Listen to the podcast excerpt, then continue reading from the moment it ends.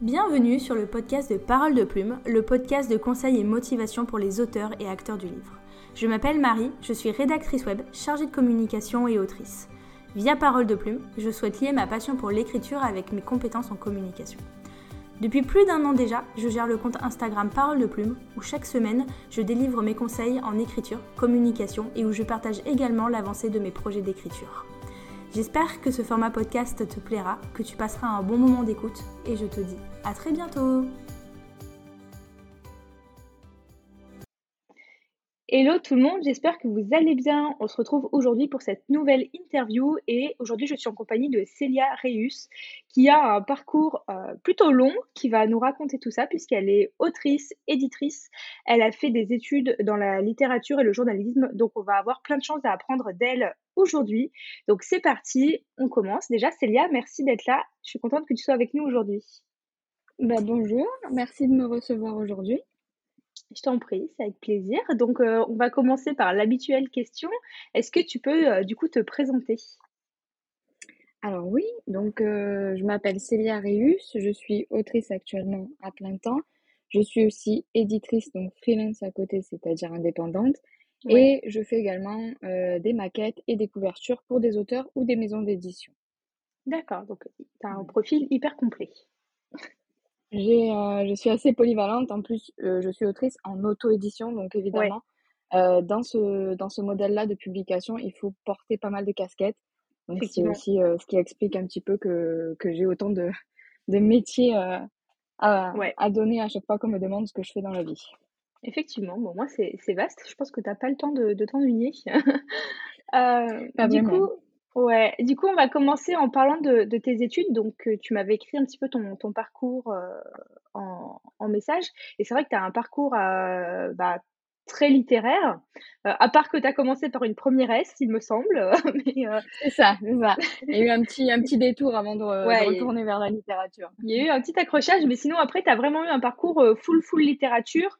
du coup, est-ce que tu veux bien nous le présenter, nous expliquer un petit peu bah, toutes ces années d'études? Oui, oui, oui. Alors, donc, déjà pour commencer, mon parcours il est assez décousu, puisque effectivement, j'ai commencé par une première S et en cours d'année, euh, je décide que ça ne me convient pas. Que, alors, j'étais dans un, dans un lycée de Marseille où, où j'étais très bien, où ça se passait très bien, etc. Et le problème, c'est que j'avais des notes correctes, mais enfin, ça, ça ne me convenait pas du tout. En fait, la, la littérature me manquait, tout l'aspect livre me manquait. On avait à peine un, un, cours de littérature en première S. Alors, ouais. Pour, ceux qui ne, qui ne le sauraient pas, parce que maintenant les bacs ont changé. Oui, le premier S, c'est scientifique, et quand je suis passée en L, c'était littéraire à l'époque. Bon, à l'époque, c'était en 2016, donc c'était pas non plus, ça pas non plus à très longtemps, mais entre-temps, ça a changé, donc je, je l'explique, on sait jamais. je sais que nos parents, ils ont encore des, des bacs qui sont différents des nôtres, et on ne comprend pas tout à fait les bacs A, B, C qu'ils avaient à l'époque. Moi, j'ai commencé par une première scientifique, et en fait, en cours d'année, et en cours, quand je dis en cours d'année, c'était en avril, je décide de changer. Presque la fin.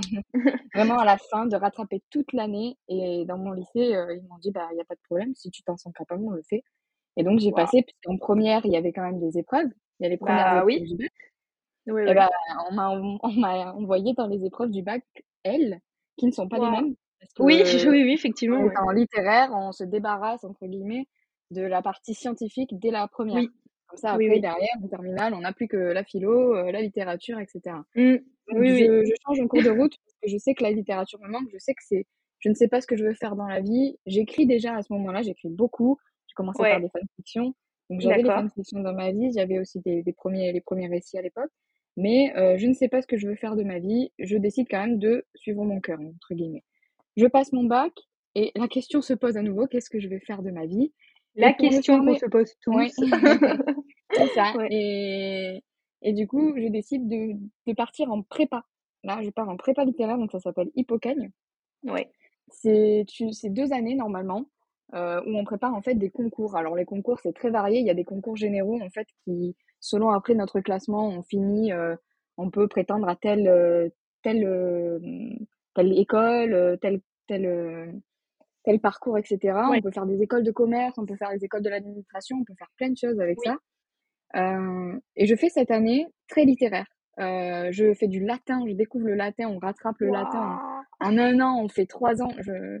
Derrière, je suis allée en fac et, j'avais toujours pas rattrapé ce que j'avais fait en Hippocagne parce que l'Hippocagne, c'est très. Quand on, quand on dit que l'Hippocagne, c'est très soutenu, c'est trois ans. Oui. Ils disent c'est trois ans de fac en un an. Et moi, quand j'entendais ça, je me disais non, c'est pas possible. Ils disent ça pour. Enfin, ils disent ça pour accentuer la, la difficulté. Ouais, voilà, le prestige, un peu de pression. Euh. Non, c'était vrai du coup. C'était vrai. C'était vrai. Euh, bon, je m'en suis, je m'en suis bien sortie quand même. Hein. Ouais. Moi, j'avais, j'ai pas de problème. J'aime, beaucoup les études. Euh, si j'avais pu Mmh. rester étudiante toute ma vie, je, je l'aurais sûrement fait. Mais, euh, mais du coup, je fais ça et je me rends compte que les concours, ils m'intéressent pas en fait. Que je Ah. veux pas aller en école de commerce. Ouais. Je- en fait, j'avais fait ça et j'ai bien fait hein, parce que ça a été le, le bon parcours pour ne pas me fermer de porte. Parce que je savais Mmh. pas où je voulais aller et Ouais. qu'après l'hypocagne, on peut aller n'importe où. Je, peux, je pouvais aller en deuxième année de fac de n'importe quoi, ils m'auraient pris. Parce qu'en en hypocagne, on fait de l'histoire très intensive, on fait de la géo, on fait de la littérature, du latin, euh, du grec pour ceux qui le veulent. On fait, euh, on fait tout. en fait. Et on fait tout de manière très intensive. C'est-à-dire que le premier jour, on est arrivé, ils nous ont dit euh, vous partez du principe que vous ne savez rien, on repart à zéro. Et on est reparti à zéro, même en anglais, même en espagnol, alors que ça faisait des années qu'on faisait de l'anglais et de Ouais. Ah oui, d'accord. Effectivement, c'est. Ouais. Donc c'est c'est très littéraire. Et, euh, et en fait, après ça, je décide d'aller en infocom, en licence d'information communication, parcours écriture. Alors, c'était écriture de la communication. Ouais. Et en fait, c'était du, beaucoup du journalisme, mais écrit, parce qu'avec nous, on avait aussi des, ceux qui faisaient du, ci- du cinéma, et, euh, et aussi ceux qui faisaient de, je ne sais plus ce qu'ils faisaient les autres. C'était Infocom, c'est un peu un, un Ouais. fourre-tout, un petit peu. C'est une, Ouais. et en fait, euh, selon les parcours, c'est des, c'est des études radicalement différentes. On avait des étudiants Ouais. en cinéma avec nous, quoi. Oui, Alors ouais. que, enfin, on avait des cours en commun euh, sur la communication générale, mais sinon, euh, sinon voilà. Donc, à ce moment-là, j'étudie le journalisme, j'étudie l'écriture. Euh, je fais un stage aussi euh, dans un magazine à Nice Ouais.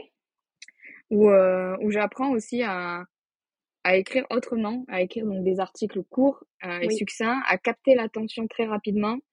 Euh, mais c'était c'était des choses très intéressantes. J'ai fait des articles sur la santé, j'ai fait des articles sur euh, l'actualité, j'ai fait Mm. j'ai découvert plein plein de choses et on apprend aussi à écrire sur des sujets qui nous intéressent pas forcément.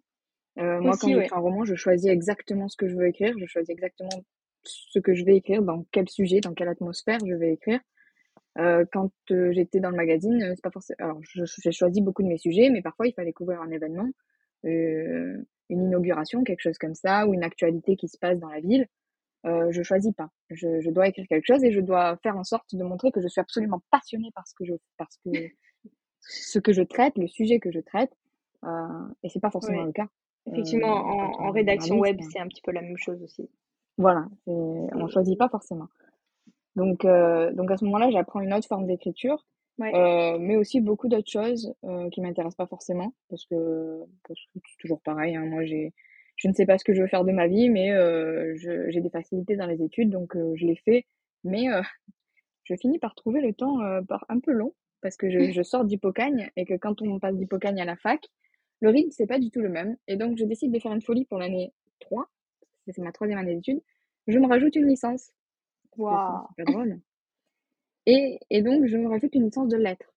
D'accord. Et là, Et là, tu repars en licence 1 ou on te met en je licence suis partie en 3 licence 2. Ils m'ont pas pris en 3 parce que euh, il manquait une année selon eux. Ils m'ont pris en deuxième année parce que par contre l'hypocagne comptait pour une année.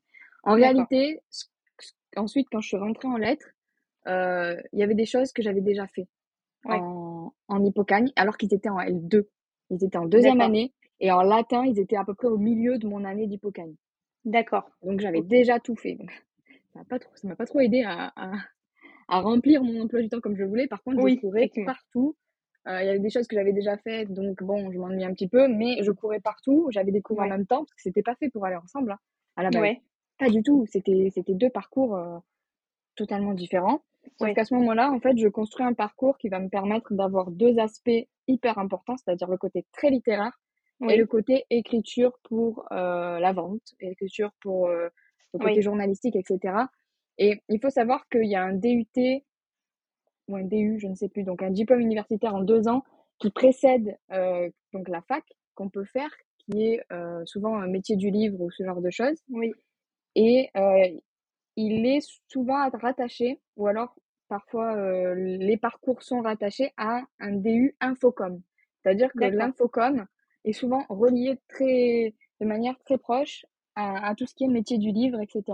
Ouais. Donc du coup, je me retrouve avec les deux, euh, les deux armes en fait, et je m'arme Mm. absolument pour ensuite postuler en master, parce que là, ça y est, je sais ce que je veux faire, j'ai trouvé. Ça y est. Moment, ça- finit par arriver. Je m'arme en fait avec tout ce dont j'ai besoin pour aller ensuite en master d'édition. Parce qu'en master d'édition, souvent, on vient d'infocom ou on vient de lettres. Et moi, j'avais les deux. Donc, je me D'accord. retrouve en master d'édition et je fais là mes deux années correctement, sans bouger. Bon, le Et tu- Covid est apparu en- au Ouais. milieu, donc euh, on a Et eu tu, es- euh, tu un étais où du euh, coup? particulier. Alors moi, j'ai fait ça à Grenoble. Donc je précise que j'ai fait mon Hippocanie à Aix-en-Provence, ma, ma fac à Nice et ensuite à master d'édition à Grenoble. D'accord. J'ai bougé euh, assez dans la région. Il n'y en avait pas forcément partout des, des masters d'édition, donc euh, il faut Mm. un petit peu parfois se déplacer pour, Oui. pour les trouver. Voilà. Donc je fais mes deux années, je sors diplômée, euh, c'était quand? L'année dernière? hein En- donc l'été dernier. Ouais. J'ai ah, j'ai un peu perdu la notion du temps depuis. Ah, mais Quand on sort des deux ans, on a après, y a plus- on la notion calendrier. Ouais, ouais. Tu verras, le puis avec les deux années bizarres, euh, là, on est tous Ouais, un peu ça. euh, Bah, on a déboussolés. eu une espèce d'aller-retour donc pendant mon master, Mm. puisque euh, Covid oblige, moi, hors de question que je passe le confinement dans 10 mètres carrés. Oui, Donc, euh, je redescends, ensuite je remonte à la reprise parce qu'ils rouvrent les facs. Enfin, ça a été un petit peu décousu encore plus que Ouais. là, là c'était hors de ma volonté. C'était pas parce que je m'étais compliqué les choses, c'était vraiment Mm. parce que bah, Bah, le monde entier s'est ouais. décousu, quoi. Donc, euh, donc voilà, je fais mes deux années, je fais mon stage de six mois ensuite, je sors diplômée. Et ensuite, euh, donc j'ai un petit peu travaillé en librairie. D'accord.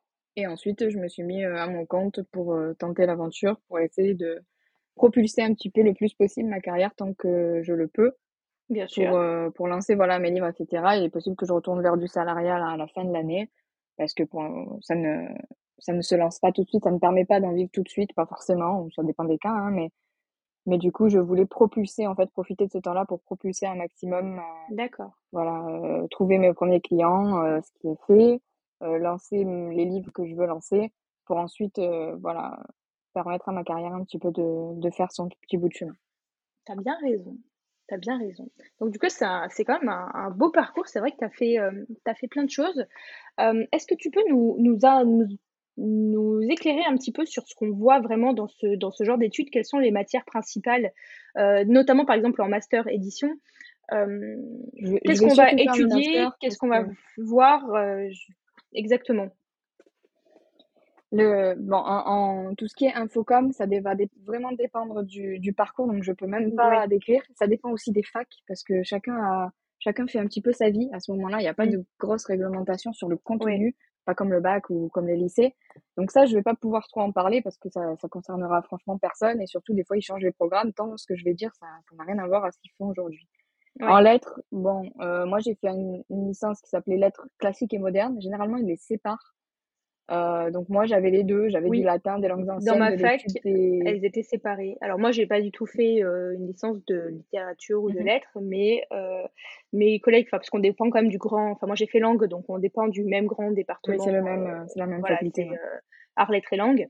Et euh, moi, je sais que dans ma fac, euh, donc à Saint-Étienne, si jamais, euh, voilà, vous, vous passez dans, vous passez dans la Loire, et ben à Saint-Étienne, typiquement, tu avais une filière de lettres modernes et une filière de lettres classiques. Ils étaient Mm. pas, C'est généralement ce qu'ils font. Ils, ils mélangent pas du tout. Nous, on avait les deux. Donc, c'est-à-dire, on fait euh, des langues anciennes, on fait de la culture ancienne, on fait euh, de la culture moderne, les nouvelles formes d'écriture. Voilà. Ça, c'est assez banal, on va dire. Enfin, ça n'a rien de d'original. Les, les cours sont souvent les mêmes.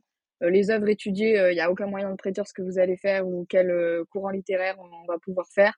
Là, c'est impossible à, à savoir. Donc, euh, C'est au bon vouloir euh, de, du, euh, de, du professeur, quoi. du prof, ouais. C'est même pas de la fac, là, pour le coup, c'est le professeur qui décide ce qu'il fait. D'accord.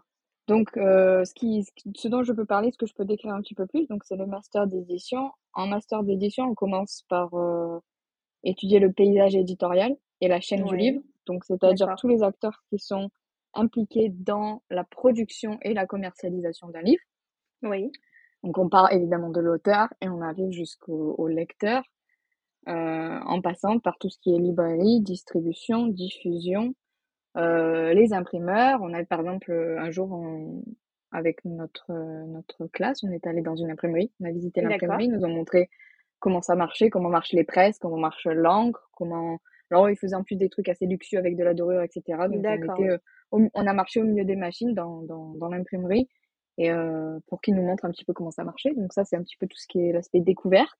Ouais. Et ensuite, donc un petit peu aussi le paysage éditorial parce que en France, euh, il y a des gros groupes d'édition avec des maisons d'édition qui sont en fait euh, cousines, qui appartiennent à la même personne, etc. Oui. Il y a même de la politique qui rentre en jeu dans ce genre de choses, euh, des, des, des, guerres d'éditeurs, ce genre de choses. Donc ça, on en parle un petit peu, même si c'est pas le le cœur du sujet, ouais. le sujet principal, non pas du tout. Et ensuite, euh, on fait de la pratique aussi. Donc je me rappelle d'un exercice par exemple où on avait eu le premier jet d'un auteur, d'un des éditeurs qui était notre professeur et c'était un, un manuscrit sur euh, comment utiliser une boussole, je crois, je me rappelle bien. Et en fait, euh, on avait ce premier jet et on devait le rendre avec des suggestions d'amélioration, des corrections. Voilà, donc on édite le manuscrit, on dit à l'auteur, voilà, ça, ça, ça va pas, ce passage-là, il n'est pas assez bien expliqué, celui-là, il faudrait mieux le mettre avant, c'est plus logique, etc. Et ensuite, ce texte, pour nous faire faire dans la continuité du projet, on fait par exemple une maquette donc ça, c'est quelque chose que j'ai appris et qui, qui est très important aujourd'hui dans ce que je fais, c'est faire l'intérieur du livre. Donc comment on fait une maquette? La maquette, c'est le, vraiment la construction de l'intérieur du livre, le, le, le, document qui va servir à imprimer l'intérieur. Et donc comment est-ce que ça fonctionne euh, Quelles sont les règles à, à suivre Comment est-ce qu'on forme, on forge un bon livre, etc. De ce côté-là, c'est un logiciel qu'on a appris à utiliser qui s'appelle InDesign, donc Adobe InDesign, qui est très mmh. compliqué à prendre en main. Oui. Euh, ça demande du temps. Et donc ça, pour le coup, les cours ont été très, très utiles de, de ce côté-là. Et euh, pareil pour l'e-book.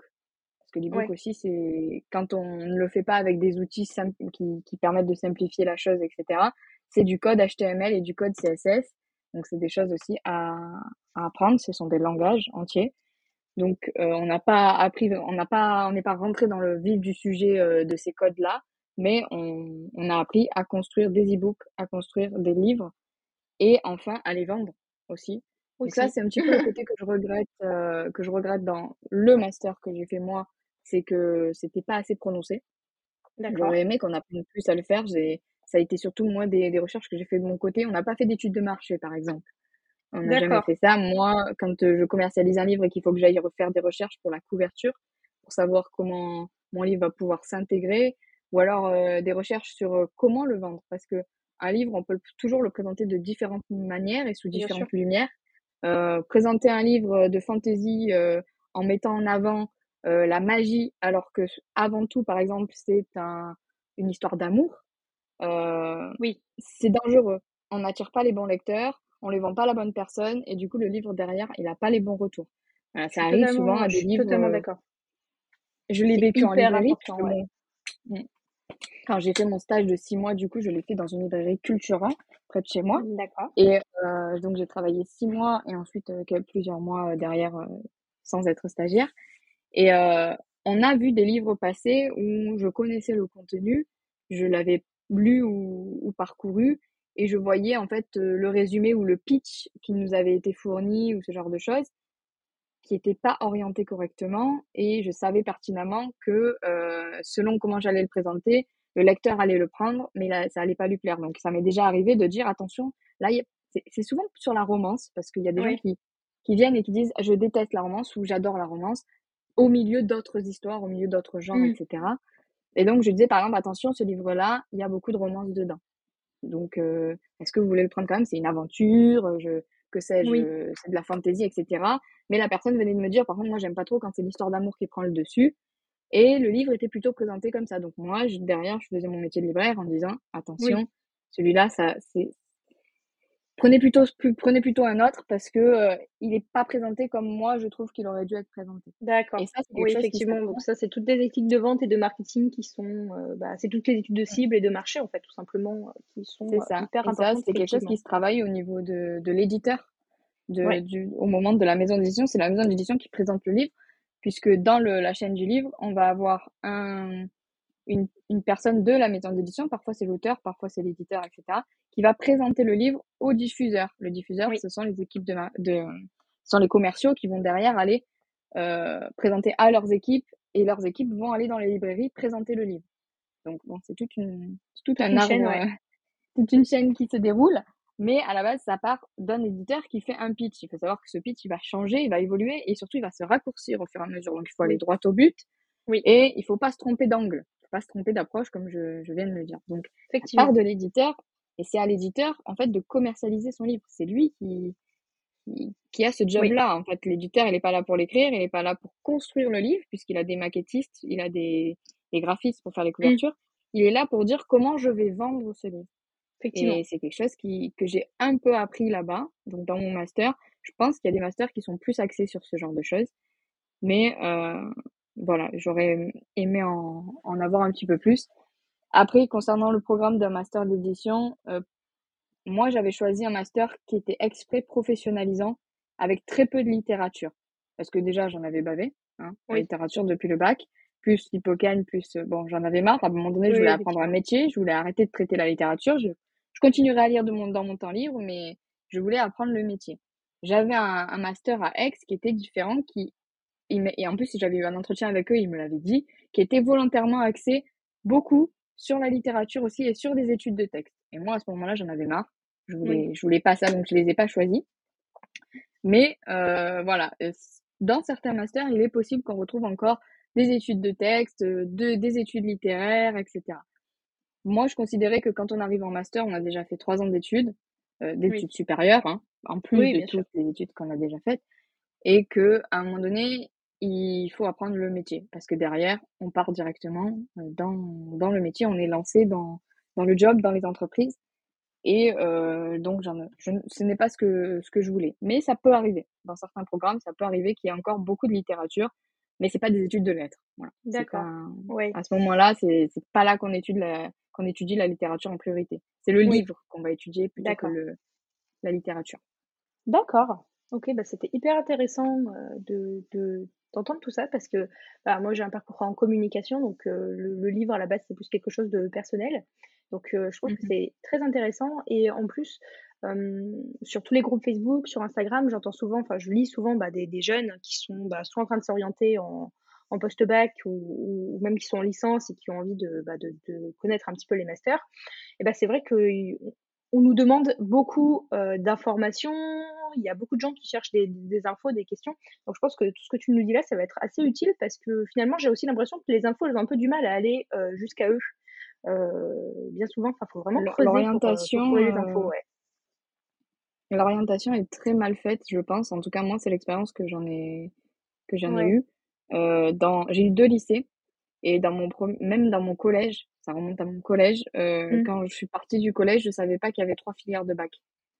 Bon, ah. je m'étais pas renseignée parce que la mienne était était directe. Euh, j'allais en S, je le savais à ce moment-là.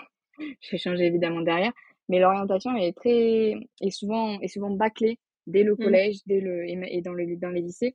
On sait pas tout ce qui existe. Moi, l'hypocagne, euh, je l'ai découvert en terminale et c'est une amie qui m'en avait parlé. Je ne savais même pas que ça existait. Euh, et au fur et à mesure que je me suis compliqué la vie, que j'ai changé de mmh. fac, que, que mon parcours un petit peu a fait des détours, j'ai appris à aller chercher ces informations. J'ai fait énormément de recherches sur toutes les filières et surtout même sur des. C'est comme ça que j'ai découvert que euh, deux filières qui vont avoir le même nom dans deux facs différentes, elles ont pas les mêmes proposer le même parcours. Il faut aller creuser jusqu'au bout du bout pour découvrir en fait ce qu'il y a vraiment dedans. Parce que les programmes sont en ligne. Toutes les, en tout cas, de la, oui, toutes les facs, en général, normalement, toutes les facultés publiques ont leur programme de cours euh, sur leur site. Ça, je, je, confirme. Mais il faut vraiment faire la démarche d'aller creuser parce que c'est des sites qui sont souvent euh, un peu pas, pas user-friendly, euh, excusez-moi le terme en français, enfin, qui sont pas intuitifs, c'est des sites, c'est un peu le bordel dessus. Pas du tout facile de naviguer dedans. Pas facile de naviguer dessus. Il faut, il faut vraiment creuser, mais il faut pas, faut pas du tout se laisser euh, désespérer et impressionner par les liens, les petits clics, les machins, les tout. Il faut vraiment aller creuser et normalement tous les programmes de toutes les facs publiques effectivement. Euh, même, même les écoles privées maintenant ont quand même des sites assez bien faits avec tous leurs euh, programmes. Euh, toutes les facs normalement ont les cursus qui doivent être détaillés. Donc c'est vraiment quelque chose, un conseil si vous êtes jeune et que vous cherchez à vous orienter aller vraiment euh, épier chaque détail de, des sites euh, des différentes facultés. Et du coup, ça m'amène à ma question suivante. Est-ce que toi, tu estimes que les filières autour de la littérature et du livre sont assez bien valorisées par l'éducation nationale, par les conseils rotation, les professeurs, ou tu estimes que c'est quand même un secteur qui, bah, qui est bah, si on va pas faire la démarche de chercher nous-mêmes, au final, euh, on nous en parle pas forcément. Moi, j'ai pas le souvenir. Pourtant, j'ai fait un bac littéraire, donc euh, en 2013. Donc, euh, on a, on a dû passer le même bac, euh, toi et moi. Euh, je pense qu'il n'y avait pas encore eu la réforme. Moi, j'ai fait un bac littéraire.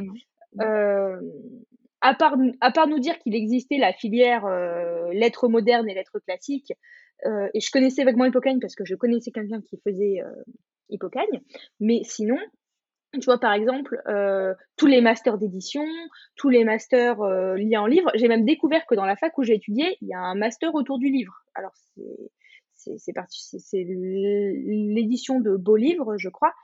Mais mmh sinon, euh, moi, au lycée, j'ai absolument pas le souvenir que mon professeur de français, typiquement, ou de littérature, m'ait dit, pour ceux qui s'intéressent, les filières littéraires, il existe ça, ça, ça, ou pour ceux qui voudraient le livre, il existe ça, ça, ça. On ne nous en parle pas du tout.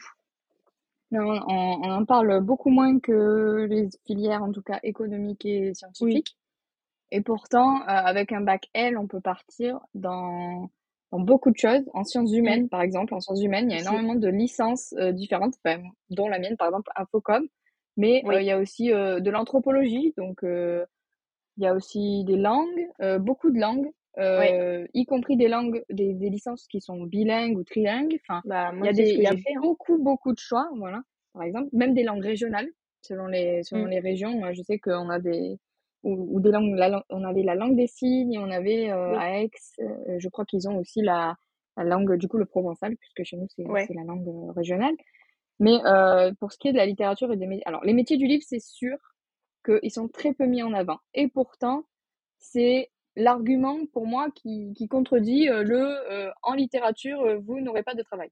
Enfin, avec un bac L ou en faisant des études de lettres, il n'y a, pas de, y a pas de métier derrière, il n'y a pas de travail. Si, si on est, on est des, on est des milliers et des milliers à avoir trouvé du boulot en ayant fait un bac L. C'est vrai que quand on fait des langues, ils nous disent bon, vous allez être traducteur, vous allez être interprète, vous allez être voilà ce genre de choses. En mm. lettres derrière, ils nous disent vous êtes chercheur. Bon, voilà, y a pas de, on fait pas d'autre chose, on est chercheur en lettres, prof de lettres. Euh, pas forcément, déjà parce que la vie, elle est pas, elle est pas si simple et que on peut postuler avec euh, n'importe quoi par, parfois pour un poste et mmh. que si on a un recruteur en face euh, qui voit nos capacités et qui voit qu'on est très littéraire, bah, il va nous prendre pour faire de l'administratif ou pour faire franchement beaucoup de choses très différentes. Mmh. Donc déjà, euh, il faut regarder plutôt les capacités plutôt que les métiers, vraiment les noms de métiers qui sont disponibles.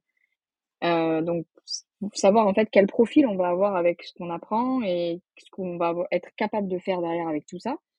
Mais euh, par exemple, les métiers du livre sont très peu mis en avant. Il y a des, des, des, filières en seulement deux années. Il y a des études de, de libraire on peut faire, je crois, deux ans. Donc c'est des DU, donc des diplômes universitaires qui se font en en institut universitaire, je crois, technologique. Et ce sont des. Donc, il n'y a pas besoin de faire 5, euh, cinq ans ou même des doctorats pour, pour travailler dans les métiers du livre. Là, pour le coup, ce sont euh, deux ans, parfois trois quand on fait l'année euh, de complémentaire pour, pour avoir une mmh. licence, qui permet de, de, devenir libraire, par exemple. Alors, bon, il n'y a pas non plus de diplôme euh, nécessaire pour devenir libraire. Hein. On peut rentrer comme ça et apprendre sur le tas aussi, même si, bon, il faut, être, il faut s'accrocher parce qu'il y a quand même des choses à apprendre. Mais euh, pour quelqu'un qui voudrait étudier les métiers du livre, il y a des études courtes, il y a des études longues. Euh, il y a entre deux, euh, la licence par exemple. Donc, euh, on nous les présente rarement. Et d'ailleurs, j'ai eu quelqu'un il y a pas longtemps qui est venu me voir en me disant J'ai eu votre contact d'un tel. Est-ce que vous pouvez m'aider Je voudrais travailler dans une, maison d'édition. Comment je dois faire? C'est vrai que la, fameuse question, les on, la voit souvent passer. Il y a, il y a trois, dans le métier du livre, il y a souvent trois parcours principaux la librairie, la bibliothèque et l'édition. Ouais. Les bibliothèques, c'est particulier. Euh, ce sont des métiers euh, de, où on est fonctionnaire. Enfin, on travaille pour, euh, pour l'État. Donc, il y a des, des, là, il faut, il faut un diplôme parce qu'on rentre pas dedans, sinon. On, ça ne passe pas. Il faut avoir tel diplôme avec tel grade. Alors, peut-être que je me trompe. Peut-être qu'il y a des bibliothèques euh, pas, qui ne sont pas d'État ou des, des instituts, ce genre de choses, des, des, où on peut, où on peut rentrer sans. Mais euh, pour, pour la bibliothèque. Donc, c'est un peu particulier, il faut, faut, faut, un petit peu se renseigner. La librairie, il y a des choses à savoir, mais on peut rentrer sans, sans diplôme ou avec peu d'années d'études. L'édition, c'est un milieu très fermé, au contraire. L'édition, il faut déjà avoir fait des stages avant de postuler. Moi, j'ai été refusée d'un master parce que j'avais pas travaillé en maison d'édition euh, dans ma troisième année. Donc j'avais fait un, un, stage qui était qui allait avec euh, la licence que je faisais. Hein. Je, on peut pas euh, faire de stage euh, qui correspond pas à ses études. Hein. Bien sûr. Mais ils m'ont dit vous n'avez pas assez d'expérience dans le milieu d'édition pour rentrer dans un master d'édition. Donc en fait c'est un milieu où il faut déjà connaître pour rentrer. Il faut déjà être dedans pour rentrer. Euh, c'est pas le premier hein, milieu comme ça, ce sera pas le dernier non plus. Euh, je caricature un peu quand même, mais, euh, mais c'est quand même très difficile. Il faut faire énormément de stages. Euh, faire des stages, c'est pas donné à tout le monde parce qu'on n'est pas payé. Surtout quand c'est souvent des stages courts avant, avant la dernière année ou avant ce genre de choses. On fait rarement des stages de plus de, de, trois, de deux mois. Oui. Donc, euh, on peut pas tous passer nos étés à faire des stages ou nos vacances à faire des stages. Il y a des gens qui doivent travailler pour financer leurs études. Euh, faire des stages, c'est un luxe. Donc, c'est vrai que euh, c'est un milieu compliqué. Et, mais il existe quand même beaucoup de masters. Et avec ça, derrière, il faut généralement euh, partir à Paris. Parce que la grosse majorité des maisons d'édition emploient à Paris et sont basées à Paris. Ça ne veut pas dire qu'il n'y en a pas ailleurs. Moi, j'en ai un petit peu dans ma région. Par exemple, j'ai Actes Sud pas très loin, qui est quand même une grosse maison d'édition et qui est basée à Arles.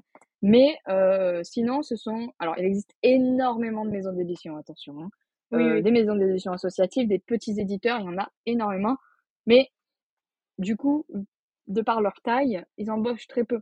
C'est des, des fois, c'est des bénévoles. Euh, quand ce sont des maisons d'édition associatives, euh, les gens ne sont pas payés pour ce qu'ils font. Ils font ça bénévolement, ils travaillent sur les livres bénévolement. Euh, ou alors, ce sont les maisons d'édition, ça peut se tenir à deux ou trois personnes. Hein. Il n'y a pas forcément besoin d'être 10 000 si, si, on publie un titre ou deux par an.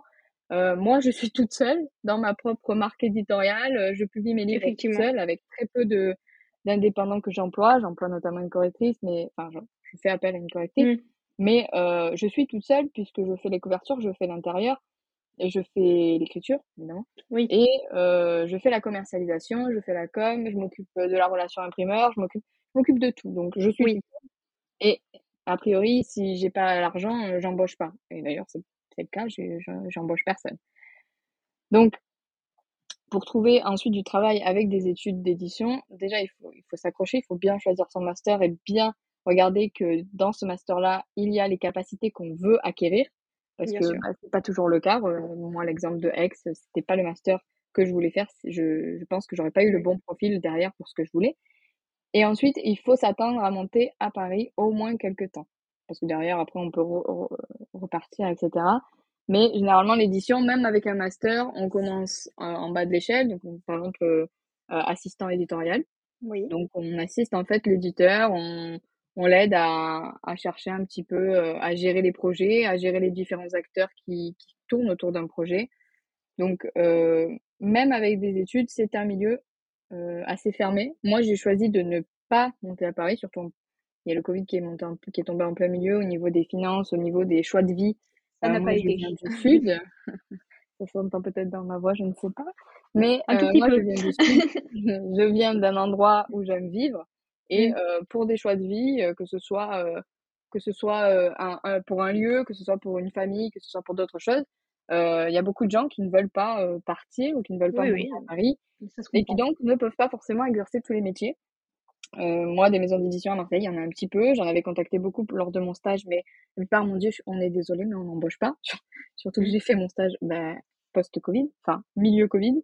Oui, oui. mais normalement, on a deux stages. Je précise aussi en master, normalement, on en fait deux. Et moi, la première année, ça a été annulé puisqu'il y a eu le Covid. Donc, c'était. Euh, mon, mon, premier stage devait, devait tomber en avril.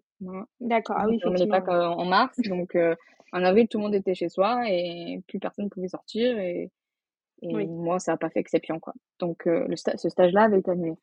Donc, c'est vrai que, avec, même avec des études, il y a certains milieux qui restent difficiles à, difficiles à atteindre. D'accord. Ok. Je suis totalement déviée de la question, mais. Euh, c'est pas grave. Non, mais j'ai trouvé quand même ça très intéressant. Puis au final, tu as répondu à d'autres questions que j'avais en même temps. Donc, c'est très bien.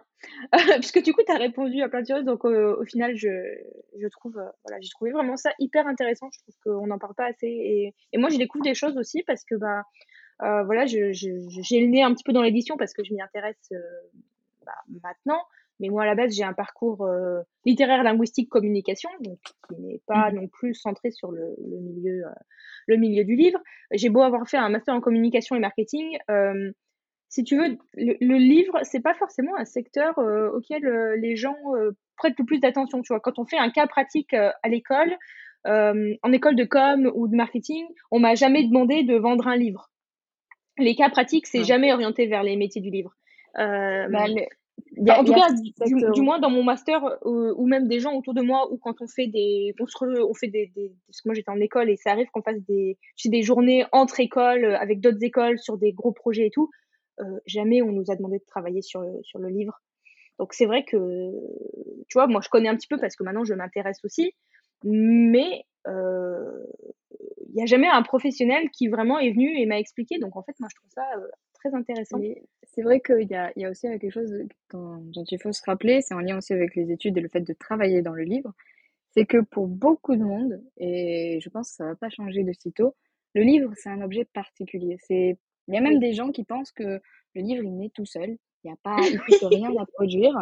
Personne ne travaille euh, derrière parce que c'est un livre, c'est un objet culturel beaucoup plus, je ne sais pas pourquoi, que les films ou les livres. D'ailleurs, il y a des gens qui pensent exactement pareil des films et, de la musique. Mmh. Hein. On ne doit pas payer pour la culture. Euh, c'est la culture et l'argent ne doivent pas se mêler, etc. Ça, ce sont des, des choses qu'on entend très, très, très souvent, surtout quand on prétend vouloir euh, vivre de sa plume. Pour certaines personnes, c'est limite un sacrilège. Hein, parce que oui, bah, tu sais, des fois, il y a des, y a des auteurs que, que j'ai eu en coaching ou avec qui j'ai eu, euh, qui j'ai eu discuté euh, moi, quand je te fais un coaching en communication, je te parle vraiment de, de ton produit fini. Ton livre, pour moi, c'est un objet que tu vends. C'est plus ce qu'il y a dedans, limite. Enfin, si, ça m'intéresse parce qu'il faut bien déterminer ta cible en fonction de ce qu'il y a dans le livre. ça n'a pas de enfin, mais, mais, mais voilà, moi, en gros, euh, ton produit, euh, tu vois, c'est comme quand tu vas acheter euh, un shampoing. Désolé, c'est le premier truc qui m'est venu à l'esprit. Dans le shampoing, il est à l'abricot, amande douce, karité, machin.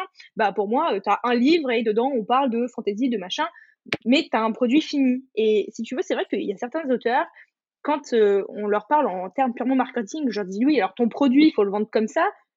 Mon quoi? Mon, produit? Mon sacrilège, mon livre? Non, je suis désolée, pour moi, en termes de marketing, c'est un produit que tu vends.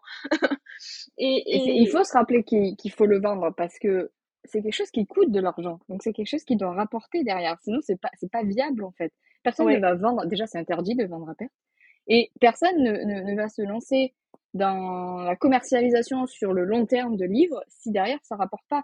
Alors il faut savoir qu'en édition, euh, surtout quand on a une maison d'édition, on, on, utilise euh, le principe du tube et du catalogue, c'est-à-dire mmh. que un livre va en fait euh, permettre de, de rapporter en fait tout l'argent qui a été dépensé pour 10 livres. Je dis n'importe quoi, les proportions, euh, je ne les connais pas, ça dépend vraiment des éditeurs. Oui, mais tu as ton livre phare, tu vas payer pour les autres. Du catalogue en fait, voilà. Mmh. C'est-à-dire qu'on va, on va mettre, euh, on met pas tous nos œufs dans le même panier, on met 10 paniers, et puis il y en a un, en fait, qui va sortir du lot et qui va permettre de récupérer tout l'argent. C'est, c'est, c'est pas, c'est pas uniquement dans le livre, hein. C'est quelque chose euh, que les, entreprises font. Ils ont jamais qu'un seul produit. Alors, ça arrive, mais ils ont plusieurs produits et parfois, il y a un produit qui s'en sort mieux que les autres et qui va permettre de prendre des risques ailleurs, etc. Donc ça, c'est une gestion aussi qui, qui se réfléchit quand on est éditeur. On réfléchit à euh, mmh. Qu'est-ce que je vais commercialiser? Euh, Est-ce que j'arrive à toucher les publics que je veux toucher? Est-ce que euh, j'ai certains titres, je suis sûre, ça, ça va marcher, ça rentre dans tel public. Et puis d'autres, bon, alors ça, je suis pas sûre, c'est peut-être un peu risqué, c'est peut-être un peu avant-gardiste ou ça mélange de genres, ça va moins marcher, mais je le prends quand même euh, parce que je peux me le permettre, parce que derrière, j'ai tel titre qui tire tout le monde vers le haut qui me rapporte de l'argent, donc je peux faire un effort sur ça. Ça aussi, c'est c'est important euh, d'y réfléchir. Donc c'est vrai que pour beaucoup de monde, le livre, c'est un, un, objet magique tombé du ciel. Inspiration divine euh, chez l'auteur, sinon ça marche pas. Hein. Surtout, n'allez pas dire qu'un auteur doit travailler, galérer et, et, et, aller à... Voilà. Allez, vraiment, on est tous, on est tous là à 4 heures du matin euh, avec notre café en train de taper comme des machines. Mais ça, ça, ça vient de c'est un génie, voilà, c'est un talent, mais ça ne s'apprend pas, ça ne s'améliore pas, l'écriture. Voilà, ça, c'est ce que pensent certaines personnes. Euh, ils n'ont jamais essayé d'écrire un livre, je pense, parce que parce que ça demande beaucoup de travail et ça demande parfois d'avoir fait des études, mais euh, pas forcément, euh, là pour le coup, pour être auteur, pas forcément des études de métier du livre. Hein, voilà. Pas forcément un livre. Non, je pense que c'est un peu. Il faut tout pour faire un livre. ah, ça, c'est sûr. Vu le nombre d'acteurs qui tournent autour, euh, mmh. les, les, gens, en fait, les gens ne s'imaginent pas non, tout le parcours entre l'écriture. Pour eux, j'écris un livre et puis derrière, je le sors, en fait. C'est ça, tu, le vois quand tu expliques bah, tout simplement au lecteur lambda, dans, tes proches, dans tes amis. Euh, bah, j'ai eu l'exemple le week-end dernier, euh, une copine, euh, tout simplement, qui me dit, en fait, ton livre, il sort quand? On pourra le lire? Je dis, ah oui. Et elle me demande la question, du coup, tu, vas toucher beaucoup, enfin, en gros, toi, tu, comment ça se passe? Et donc là, j'explique, et je dis, bah, je touche tant de pourcentage. Et là, elle me regarde des grands yeux en me disant, mais c'est peu? Bah oui, mais en même temps, il faut rémunérer moi, faut rémunérer la maison d'édition, le distributeur, le diffuseur, faut rémunérer toute une chaîne de personnes. Et au final, euh, au final et, les gens, ils t'ouvrent un peu tes grands yeux. Ah bon, mais il y a, y a autant de, de gens? Oui, il y a autant de gens dans la chaîne du livre. Et c'est vrai que le lecteur lambda qui s'intéresse, qui va juste à la librairie acheter son livre, n'a pas forcément conscience de tout ça. Il n'y a pas forcément aussi conscience de l'argent qui est investi à la sortie d'un seul livre. Il demande aussi pourquoi l'éditeur récupère plus que l'auteur, etc. D'ailleurs, des fois, des fois c'est pas le cas parce que parce que mm. ce qui reste à l'éditeur une fois qu'il a payé tout le monde, euh, parfois c'est pas non plus euh, très très court. Mais euh, c'est lui qui va sortir 10 000, 20 000 euros pour, pour payer tout le monde en fait, pour payer l'impression surtout parce que c'est ça en fait qui va qui va faire monter vite vite et rapidement. Mais c'est lui qui investit tout son argent. À un moment donné, il faut qu'il récupère son argent. C'est normal. L'auteur dans la dans le modèle d'édition traditionnel, l'auteur n'a rien à sortir, n'a rien à, à avancer. Donc, ce qui explique aussi, bon, ça explique pas que des fois, il touche 4, 4 3, 2%. Hein. Il y a quand même euh, un, un, respect à oui, avoir. Oui, mais c'est un plaisir, tu sais. À faire. On écrit pour le plaisir à la base. hein. On va pas être payé pour, euh, pour être content, quoi. c'est un honneur d'être choisi et d'être publié. Donc, évidemment qu'il doit se taire et accepter ce qu'on lui donne. Mais des fois, il faut quand même se rappeler que l'éditeur prend tous les risques financiers. Absolument tout. Donc, euh, si ça casse, si ça passe pas, c'est lui qui perd de l'argent potentiellement s'il n'a pas derrière d'autres euh, d'autres gros titres qui lui permettent de, de, oui. rattraper le coup. Euh, c'est pas toujours le cas. Des fois, la balance va tomber un petit peu quand même. Mais euh, voilà, les... c'est lui qui, qui, qui, peut sortir des milliers et des milliers d'euros pour un seul livre. Et oui, un seul livre peut coûter des milliers d'euros. C'est souvent le cas. C'est souvent le cas. En grande maison d'édition, c'est souvent le cas, ouais. Euh, J'ai envie de dire, même en auto-édition. Oui. Ça monte, euh, il suffit de payer euh, deux, trois personnes et on, ça. a passé 1000 euros. Hein. Tout à fait, je suis totalement d'accord. C'est vrai qu'en général, si tu veux une bonne couverture, euh, un travail d'édition, de correction et de maquettage, je pense que j'avais fait le calcul une fois pour moi, j'arrivais à peu près, enfin pour avoir un produit qui vraiment allait me plaire et allait être, allait être qualitatif, j'étais à peu près à 1300, 1400 euros. Oui, non, mais ça, ça, ça dépasse vite le, le millier. Après, est-ce que ça monte plus haut quand on est en auto-édition et en impression à la demande, on n'a pas à payer l'impression des exemplaires, donc ça va pas jusqu'à 10 000 euros. Mais euh, rien que si on, n'importe quoi, si on prend un, livre à 2 euros l'unité quand on en commande énormément, mmh. euh, un tirage à 2000, par exemple, pour un premier roman, je sais que j'ai déjà vu des contrats avec 2000 ou 3000 de tirage. Prenons 2000 de tirage à 2 euros, ça fait déjà 4000 euros d'impression. C'est ça. je caricature, hein, mais. Euh, oui, oui, mais c'est ça. On a là, avec 4000 euros, plus tous les prestataires à payer, plus euh, toutes les avances à faire, on est déjà à 5000 euros déjà euh, d'avance. C'est ça. 5000 euros pour un seul livre. Oui, oui. il, faut évidemment. il faut le rentabiliser. C'est pas personne jette de l'argent comme ça par les fenêtres pour le plaisir et pour la culture. Exactement ça. Il faut rémunérer les personnes qui travaillent dans la culture, sinon ben, on n'aura pas. Quoi. Exactement. C'est une culture gratuite, euh, c'est pas. Une façon de voir la chose. C'est pas si facile parce que la culture gratuite, c'est la culture où personne n'est payé, quoi. C'est ça, et on peut pas tous être bénévoles. voilà, c'est ça. Oui. Euh, moi, je voulais qu'on passe la deuxième partie du podcast sur euh, un sujet qui va plus sur toi, du coup, puisque euh, mmh on l'a dit au début, tu fais plein de choses, tu es, un petit peu un couteau suisse euh, du livre. Euh, tu nous as dit que tu étais éditrice freelance et ainsi que correctrice et maquettiste. Est-ce que tu peux nous raconter brièvement ta journée type de d'éditrice freelance? Oui. Alors attention, je suis pas correctrice, je suis donc éditrice éditrice freelance. Donc en fait, là pour le coup, ça consiste à recevoir le manuscrit de quelqu'un qui m'a demandé de travailler dessus. Et selon les cas, donc soit je le lis, je le lis simplement, je fais quelques remarques et puis je fais un compte rendu détaillé. D'accord. Soit euh, je vais faire la même chose, mais euh, je vais rentrer dans les détails des formulations, je vais rentrer dans les détails exactement en laissant des commentaires euh, tout le long. Donc je peux laisser jusqu'à sur un manuscrit. c'est déjà arrivé que je laisse. Alors entre les modifications, c'est-à-dire remplacer des mots. alors c'est toujours des suggestions parce qu'on est en, en, suivi de modification, ça s'appelle sur le sur le fichier, c'est-à-dire que l'auteur derrière va recevoir son manuscrit, va pouvoir dire j'accepte ou je refuse telle ou telle modification. Donc, entre toutes les modifications et les commentaires que je laisse, je peux monter, je, crois que j'ai monté à 5000 euh, modifications. Bon, ça monte, les modifications montent très vite, hein. Mais euh, je une virgule, une lettre, une faute de frappe. Euh. Pas, 1000, imaginons 1000 commentaires déjà sur tout le long. Bon, y a, c'est des manuscrits à, à 100, 150 pages à 4, donc ça monte, ça monte très vite. Et donc, en fait, mon travail, c'est de passer sur le manuscrit et de dire à l'auteur ce qui ne convient pas, ce qui pourrait être amélioré pour essayer en fait de creuser et de révéler vraiment le potentiel de, de l'auteur. C'est généralement des auteurs. Alors j'ai deux cas, j'ai des auteurs, soit des auteurs qui sont qui sont un peu débutants, c'est leur premier titre, euh, c'est leur premier roman euh, publié ou enfin qui veuillent être publiés ou qui veulent pas être publiés, là, n'est pas la question. Là c'est un travail surtout sur l'écriture de dire je suis bloqué, euh, je n'arrive plus à avancer, je, je tourne en rond parfois. Euh, je sais pas ce qui va, je sais pas ce qui va pas. Je l'ai fait lire à deux ou trois personnes. Euh, elles m'ont aidé, mais voilà. Est-ce que tu peux le lire et me dire ce qui va, ce qui va pas? Donc euh, parfois c'est une histoire de style, parfois c'est une histoire de d'intrigue, de, de développement de l'univers, de choix qui ont été faits sur le sur le livre. Et donc moi je passe là-dessus avec donc l'expérience que j'ai. là pour le coup mon master me sert puisque c'est des choses qu'on qu'on a appris à faire qu'on s'est entraîné à faire en master, et surtout avec mon œil de, bien sûr, d'autrice, puisque j'en ai écrit, là, je suis un cinquième roman, je crois. Je ne sais plus. J'en ai pas écrit énormément, mais je, je commence à mal, surtout que j'écris depuis longtemps. mais euh, mon œil aussi de d'éditrice, dans le sens euh, quelqu'un qui publie des livres et qui connaît en fait le marché du livre, c'est-à-dire de dire derrière, attention, ce livre-là, euh, je, ne sais pas où tu veux aller, et si tu comptes le publier, j'ai du mal, par exemple, dans le, typiquement, euh, un mélange de deux genres. La personne n'a pas su choisir le, les deux genres.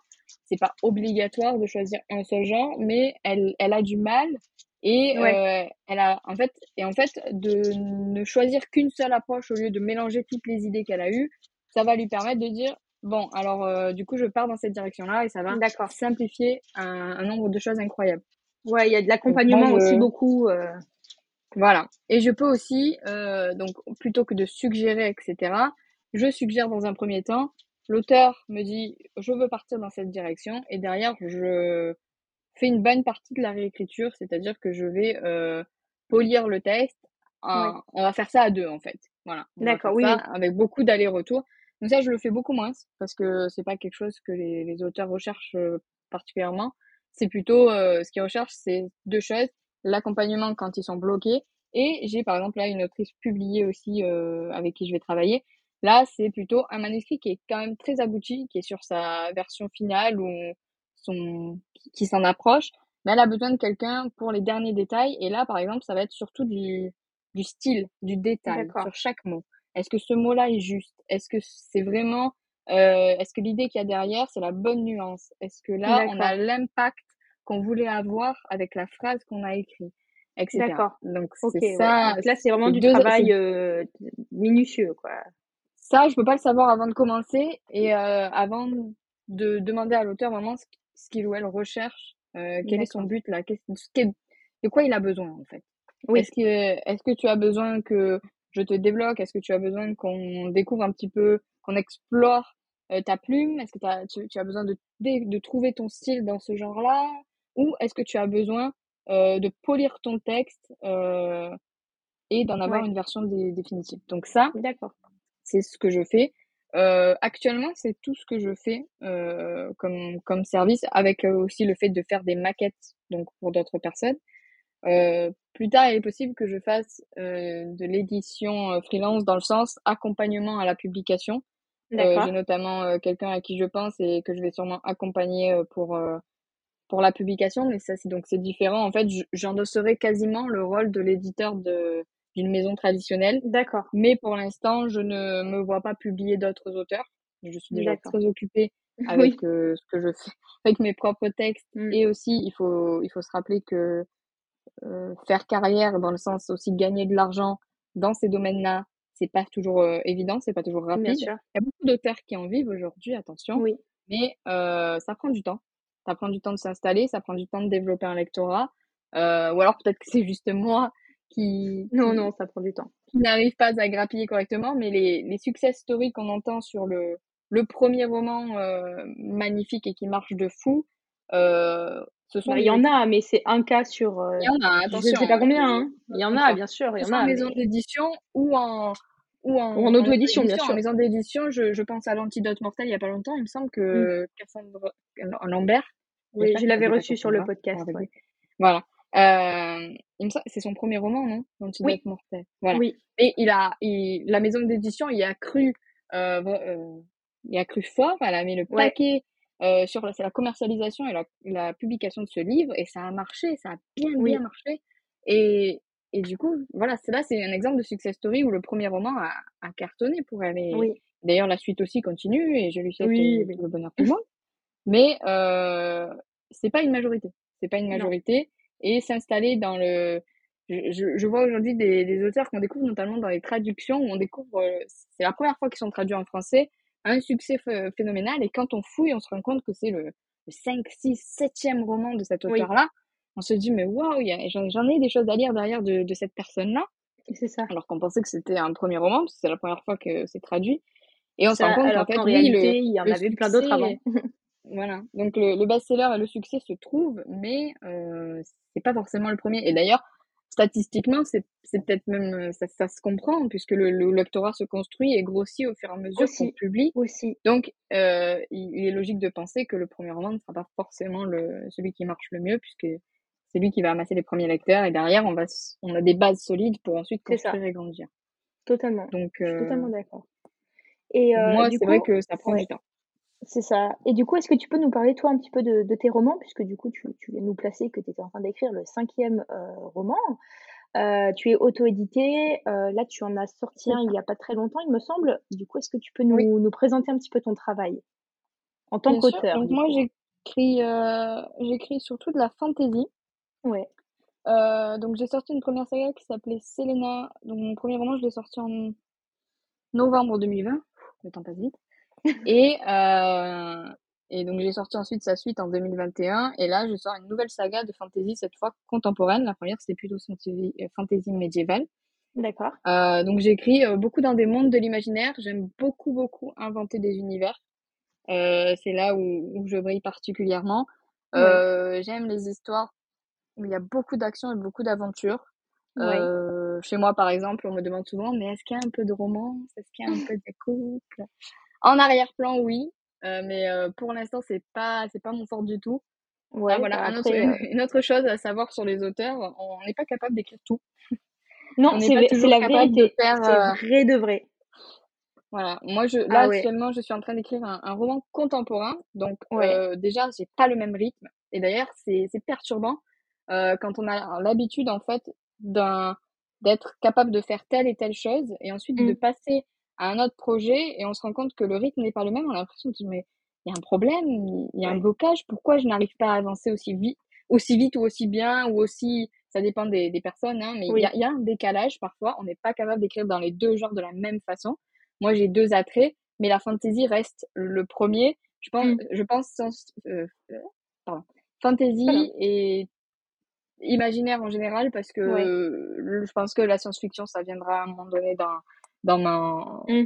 dans mon écriture. J'ai aussi de une réécriture de contes qui est prévue. Donc, tout ce qui est imaginaire, etc., euh, je fonce dedans, j'y arrive énormément. Mais j'ai aussi des histoires de romans contemporains qui me viennent. Là, c'est une histoire de famille, par exemple, avec un peu surmonter le deuil et les secrets de famille. Mais euh, du coup, c'est c'est pas la même chose à écrire. Non, effectivement, et Ma, ma plume n'est pas la même. j'utilise pas les mêmes mots et je me rends compte une fois que je le relis, c'est pas, c'est même pas un choix que, que je fais Mmh. délibérément. Et du coup, donc j'écris dans ces deux genres-là et euh, je sais que c'est pas toujours facile d'écrire, c'est un travail de, de longue haleine.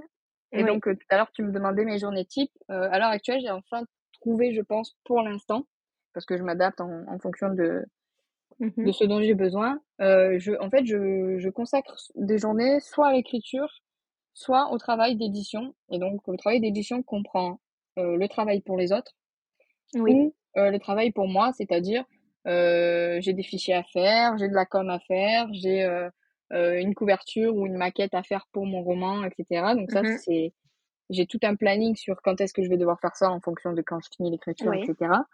Et j'ai le planning évidemment de des missions qu'on m'a confiées. Mais euh, je consacre en fait, c'est ce qui marche pour moi. Je l'ai découvert que récemment parce que on- il, faut il faut faut un petit peu essayer pour euh, pour découvrir un petit peu l'organisation qui, qui convient.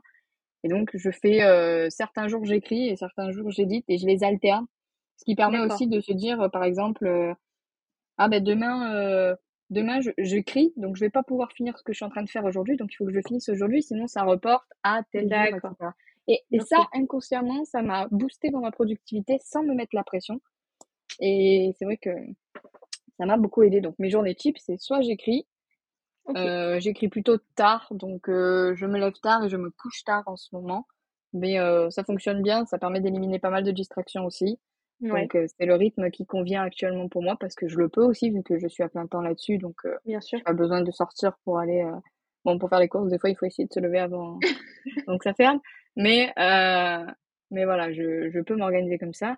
Et pour l'édition, euh, donc certains jours, euh, je me fais une liste et puis je me dis voilà, quelle est la priorité? C'est Mmh. difficile quand on est à son compte et quand on cumule énormément de, de, de tâches et de jobs Oui. différents, de dire quelle est la première chose à faire. Quelle est, quelle est la priorité, qu'est-ce que je dois faire? Parce que il y a eu un moment où je passais énormément de temps à, à faire des choses qui en fait euh, pour- dû passer euh, derrière beaucoup beaucoup d'autres Ouais. tâches qui, qui étaient beaucoup plus importantes ou euh, qu'il fallait finir avant parce que derrière il fallait passer commande et qu'on allait attendre un mois pour avoir la pour recevoir la commande ou ce genre de choses. Donc c'est assez difficile de s'organiser et de trouver un rythme quand on a personne qui nous l'impose. Mm. Euh, ça, je pense que je suis pas la première à, l'expérimenter. Mais, euh, mais voilà, mes journées type, j'essaye de travailler, de ne pas travailler le dimanche et d'écrire ou de faire de l'édition. Je mélange pas. D'accord. Ok, très bien. Et du coup, tu regrettes pas ton choix? Je veux dire, tu es pleinement euh, contente d'être euh, indépendante, que ce soit aussi bien euh, en tant qu'autrice que en tant que, que travailleuse euh, du livre? Alors, je ne regrette pas parce que je sais que c'est le, le boost, c'est la propulsion dont j'ai besoin actuellement pour D'accord. essayer de lancer les choses. Après, euh, la réalité, c'est quand même que au niveau financier, euh, ça tombe pas du ciel. Bien sûr. Euh, c'est pas proportionnel au travail ou aux efforts qu'on fait. Euh, on peut être le, ni au talent ni euh, aux capacités parce qu'on Ouais. peut être euh, le meilleur et, et je je parle pas forcément de moi parce que j'en connais d'autres aussi qui, qui sont dans la même situation que moi. On peut être la Mhm. meilleure dans ce qu'on fait et travailler euh, 10 heures par jour et et si on n'a pas la patience, on, on va vite abandonner parce que les résultats ne sont pas forcément là Ouais, de suite. Donc je ne regrette pas, mais il faut se rappeler qu'il faut aussi être patient. Euh, on laisse aux entrepreneurs souvent du temps pour être rentable. On laisse pas forcément la même chose aux artistes. Oui, Euh, donc il faut se rappeler que voilà, moi je me dis si si ça doit prendre quatre ans pour décoller, ça doit prendre quatre ans. À un moment donné, il faudra que je retourne. Euh, euh, J'aurai plus les aides euh, dédiées aux entrepreneurs euh, qui me permettent aujourd'hui de, de faire ce que je fais. Donc je, à la fin de l'année, il est probable, même très probable, que je retourne dans du salariat. D'accord. Mais euh, c'est pas grave. C'est pas considéré pour moi comme un échec. C'est Non, comme un, petit peu comme mon parcours de comme mon au parcours final, ouais. d'études. C'est c'est D'accord. un chemin qui serpente, c'est un chemin qui s'adapte. Il n'y a pas de ligne droite et il n'y a pas de, de retombées non plus. Des échecs, euh, bien sûr, je vais en avoir, mais retourner dans le salariat, c'est pas forcément un échec. Donc, euh, je regrette ni mes études parce qu'elles m'ont beaucoup aidé à, à faire ce que je Mm. fais, ni mon choix de d'indépendance, surtout au niveau de l'auto-édition. Là, c'est un autre sujet, mais surtout au niveau de l'auto-édition, moi, je suis bien en auto-édition. C'est ce qui bien. me convient euh, vraiment beaucoup. Euh, j'aurais pas pu, je pense, c'est pas exclu que ça m'arrive et que euh, pour un roman ou tel roman que je ne me sens pas moi de vendre parce que c'est un métier, je dirais bon, alors je le confie à tel éditeur parce que j'ai confiance en, en lui elle et euh, ils vont en faire quelque chose de bien. D'accord. Ça peut arriver d'ailleurs. Et euh, les, les, gens essaient de, souvent de catégoriser auto-édité et non non édité et édité en maison d'édition dans trois catégories différentes. La vérité, c'est qu'il y a beaucoup d'auteurs hybrides. Il y a beaucoup d'auteurs qui sont dans deux, trois, quatre maisons d'édition. Oui. Parce qu'ils font ce qui est le mieux pour leur manuscrit. Pour le roman. Pour, leur livre, pour un roman. En question, voilà. C'est ça. On traite euh, roman par roman ou saga par saga, hein, évidemment. parce que, bon, faire une saga différemment, euh, ça peut nuire à, à l'uniformité, etc. De, de la saga. Mais euh, il y a beaucoup d'auteurs oui. qui, qui décident de changer d'éditeur. Déjà quand ils changent de genre, parce que les éditeurs ils font pas forcément tous les genres, donc euh, ne confiez pas euh, votre manuscrit euh, de romance à un éditeur de fantasy parce que ça marchera non. pas forcément, il sait, il sait pas le vendre, il sait pas faire.